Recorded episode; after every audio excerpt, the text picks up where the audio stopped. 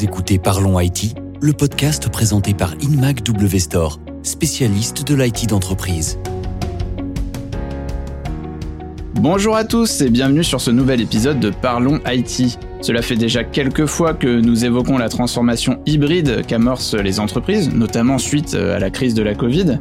Et cette fois, plutôt que de l'évoquer au sens large, nous avons décidé d'observer concrètement comment certaines grandes entreprises mènent cette transformation. Et c'est en premier lieu à Vinci Énergie que nous allons nous intéresser. Je reçois pour cela Thomas Zambetta, qui en est l'administrateur mobilité au sein de Vési. Alors Vési, ça va pour Vinci Énergie Système d'information. Et votre périmètre, c'est la France et l'international. Bonjour Thomas. Bonjour Thibault.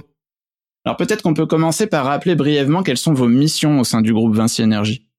Au sein du groupe Vinci Énergie, Vési est une partie qui s'occupe de donner aux entreprises les outils, l'infrastructure, tous les éléments nécessaires à leur bon fonctionnement informatique. Ok, et un élément qui aura aussi son importance dans la suite de ce podcast, c'est que vous participez à la conception et au support des postes de travail chez Vinci Énergie Système d'information. Donc autrement dit, vous avez la charge de veiller à la bonne évolution des conditions de travail de vos collaborateurs, si je comprends bien. C'est exactement ça au sein de Vési. On essaie d'être en permanence à l'écoute du marché et des évolutions de nos produits pour que nos entreprises puissent travailler dans les meilleures conditions possibles. On sort tout juste d'un contexte de crise très particulier avec la Covid. Il y a de nombreuses entreprises qui témoignent que ça a eu un effet d'accélérateur sur leur transformation dans le domaine de la mobilité ou de la modernisation de leurs espaces de travail. Est-ce que chez Vinci Énergie, vous faites le même constat? Pas réellement. On a beaucoup de chance euh, au sein de Vési on était déjà assez axé sur cette mobilité. Nos collaborateurs avaient des, terminaux mobiles, les ordinateurs fixes ont été remplacés par des laptops. On avait déjà deux jours de télétravail euh, en place. Donc oui, il y a eu des connexions à faire euh, côté euh, pour le travail d'équipe avec des réunions Teams, des choses comme ça. Mais sinon, sur les grandes lignes, c'était assez bien. Vous aviez déjà intégré depuis un moment le télétravail institutionnalisé, c'est ça? Tout à fait.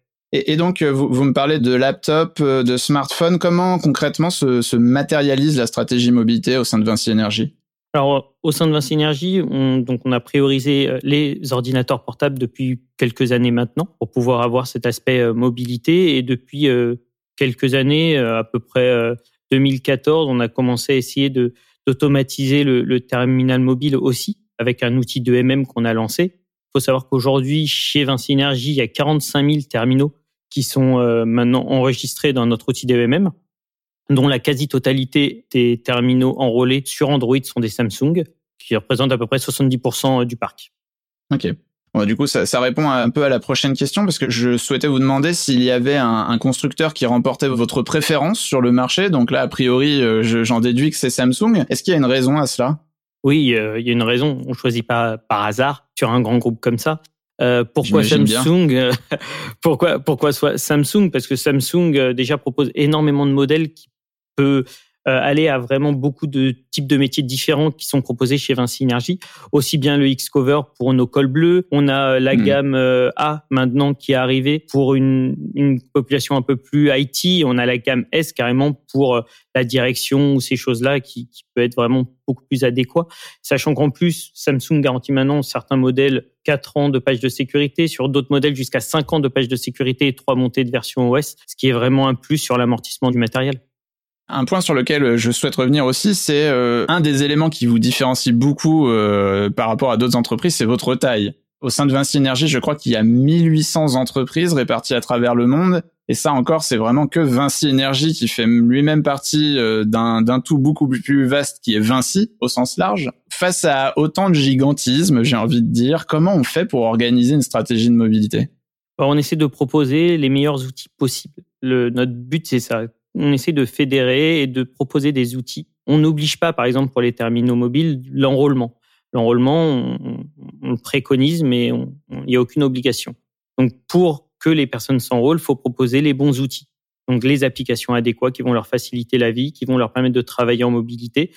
C'est ça. Notre but, c'est vraiment toujours de proposer. Par exemple, un autre point, on a proposé depuis 2017 euh, la possibilité pour nos cols bleus de prendre Nox Configure et Nox KME sur leurs terminaux qui permettent de donner aux, aux end-users un terminal totalement fonctionnel sans avoir d'action IT dessus. Alors, on parle de Nox Configure. Vous pouvez peut-être nous rappeler exactement ce que c'est? Alors, Nox Configure, c'est un outil qui permet de pousser un profil directement sur le smartphone pour pouvoir donner aux collaborateurs au premier lancement. Il y a un profil qui s'installe sur le smartphone avec des applications spécifiques, des paramétrages spécifiques, tout ce genre de choses. Donc, on, on se libère un peu de toutes ces tâches IT qu'on peut avoir euh, avant de donner un smartphone euh, à un collaborateur. Il n'y a plus qu'à démarrer le, smartphone et utiliser ses applications métiers. Et, du coup, via le côté pratique, ça participe parce que ce que vous nous disiez, de proposer des applications et sans forcément les imposer. C'est exactement ça. Le but du jeu, c'est toujours de proposer le meilleur service possible pour avoir l'adoption qui suit. Ok, ben parfait. Merci euh, Thomas pour ce point. Sur la prochaine partie du podcast, on reviendra plutôt sur, sur votre vision du futur de nos postes de travail. À bientôt. Merci.